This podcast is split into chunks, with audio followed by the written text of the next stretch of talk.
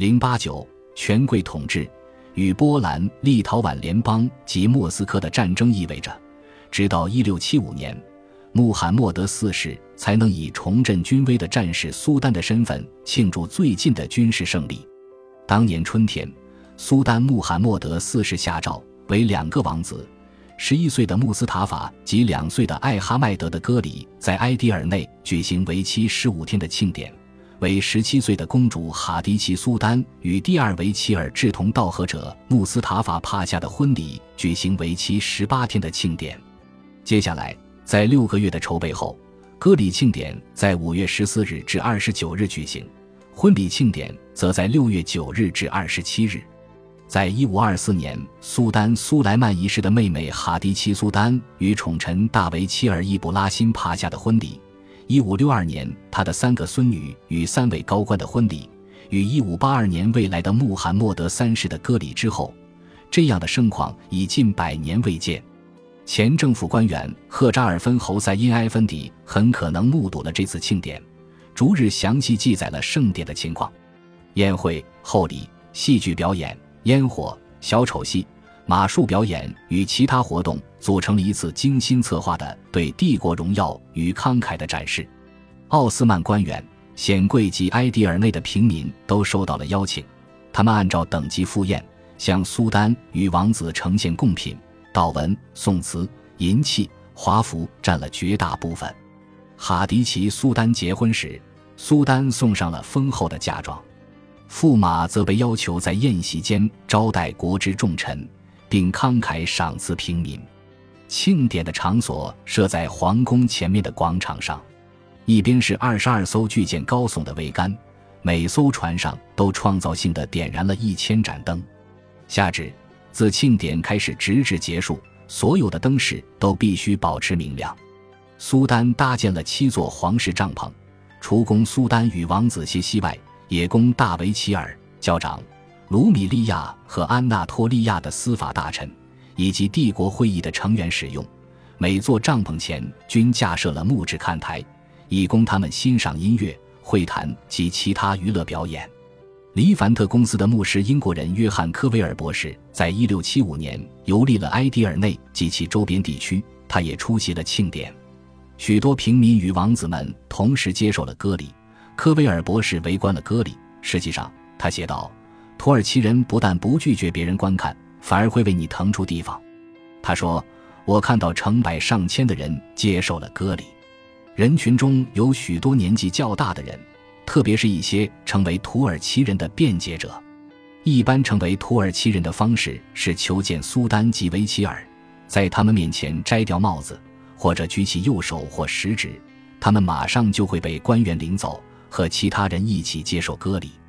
我看到一个二十岁左右的俄罗斯人，他在见过维齐尔之后来到帐篷，手舞足蹈，但行割礼的时候，他却皱起了眉头。一天晚上，我们碰到一个年轻人，他问我们维齐尔在哪里。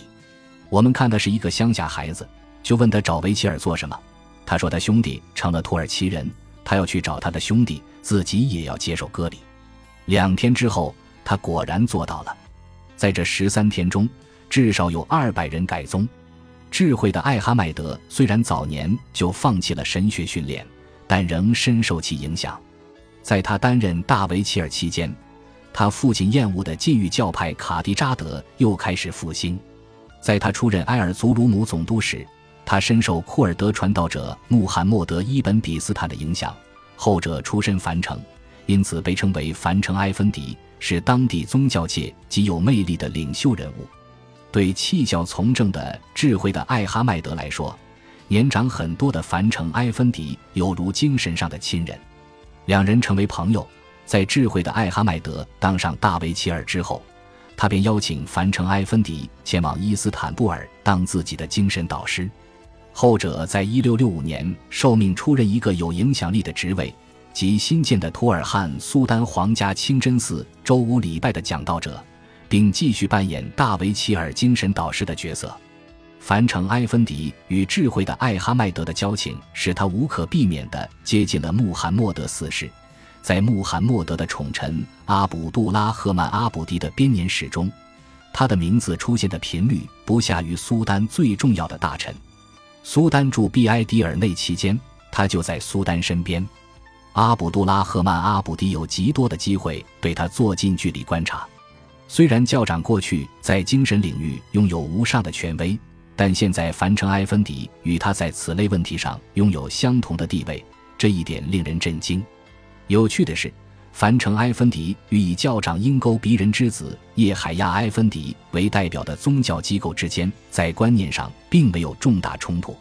凡城埃芬迪陪同苏丹进行了半途而废的克里特亲征，也参加了卡缅涅茨战役。城中的一座加尔默罗修会的教堂改为清真寺后，就是以他的名字命名的。同时，他还获准成立一个慈善机构。苏丹与大维齐尔都还年轻。很容易受到像凡城埃芬迪这样的人的影响，而对他的下层追随者来说，他的显赫地位是一个天赐良机。他们的声音在一六五六年与斯蒂瓦尼穆罕默德埃芬迪及其党羽被放逐到塞浦路斯时，曾一度被减弱。科普律吕之前的事件中，神职人员卷入首都的政治及派系斗争，早已声名狼藉。如今正是像卡迪扎德这样的教团卷土重来的大好时机，他们可以合法的要求参与道德重建。凡城埃芬迪势力最大的时候，神秘教派再度成为卡迪扎德运动攻击的目标。他下令扫摧毁了迪尔内附近一处拜克塔什教团的僧院，他甚至迫使加拉塔富有且有影响力的梅乌拉纳教团的僧院停止公开表演苏菲派的音乐与舞蹈。认为那是有违正统教义的，和苏丹穆拉德四世重视卡迪扎德穆罕默德意见的时期一样，咖啡馆被夷为平地，吸烟也再度被禁止。托波僧无论如何都还是穆斯林。真正令凡城埃芬迪及其追随者难以忍受的是，帝国之内居然有非穆斯林存在，他们还拥有特权。例如，传统上，穆斯林禁止生产和消费酒。但基督徒及犹太人则可以进行此类活动，国库因可以对此收取十亿税而获益。一六七零年，奥斯曼颁布帝国法令，废除酒类管理行政官署，关闭大伊斯坦布尔地区的所有酒馆，禁止酒类贩卖。这不仅导致奥斯曼财政上的损失，还惩罚了那些以此盈利的基督徒及犹太人。然而，和之前禁止酒类交易的尝试的结果一样，各种地下买卖及走私活动横行，禁令形同虚设。埃迪尔内附近卡拉奇村的酒馆每天有上百人光顾，或许正是这幅景象激怒了樊城埃芬迪。对于土耳其人的好酒成癖，以及禁卫军总司令对卡拉奇村的纵欲活动睁一只眼闭一只眼，并因此收取保护费的行为。约翰·卡维尔博士都有第一手的观察。他说：“宫廷里面，除了苏丹本人、梅尔季风的卡拉穆斯塔法帕夏与志同道合者穆斯塔法帕夏之外，大家都喝酒。在穆罕默德二世登基之前，对非穆斯林的包容态度已经被写入了奥斯曼法律中。人头税则象征着他们的法定地位，但奥斯曼的基督徒与犹太人只要有机会。”就会跟外国商人与外国政府代理人建立联系，这是如凡城埃芬迪这样的禁欲派仔细考虑了一番，他们最终决定，这些少数族裔的成员必须被纳入统一管理范围，不再如此特殊。对非穆斯林的礼拜场所，只要不超过某些尺度，奥斯曼传统上都采取包容态度，必要时允许他们进行修缮，但原建筑若完全毁坏，就不准进行重建。